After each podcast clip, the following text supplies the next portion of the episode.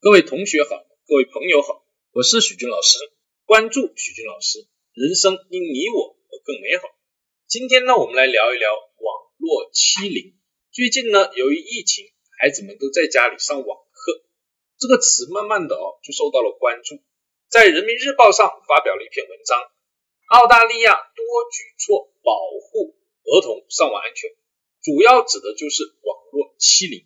什么叫网络欺凌呢？就在网络上欺负和凌辱他人，或者是被欺负、被凌辱，孩子凌辱他人，或者是被凌辱，相信都不是家长们希望看到的。目前网络欺凌的一个情况怎么样呢？在澳大利亚，三分之一左右的家长没有信心能帮助孩子应对潜在的网络欺凌行为。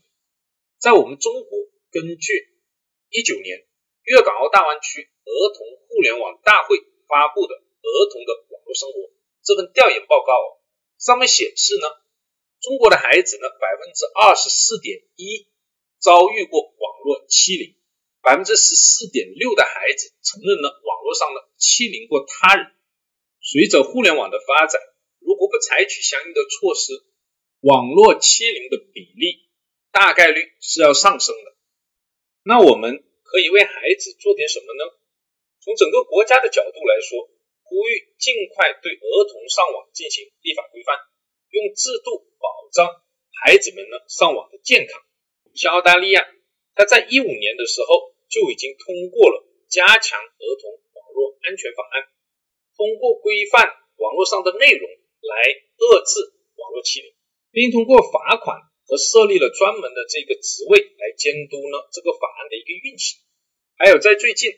澳大利亚呢还发布了一个呢专门针对五岁及以下儿童的网络安全手册。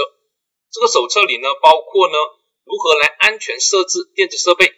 如何来保护儿童不接触不适合其年龄的内容，以及保护呢儿童了解他们的个人信息是什么，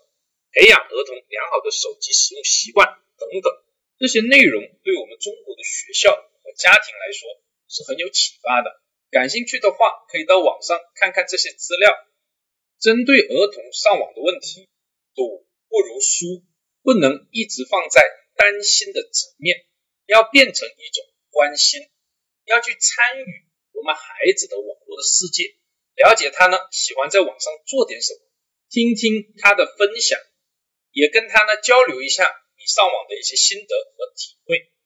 这样更有助于引导孩子。健康上网，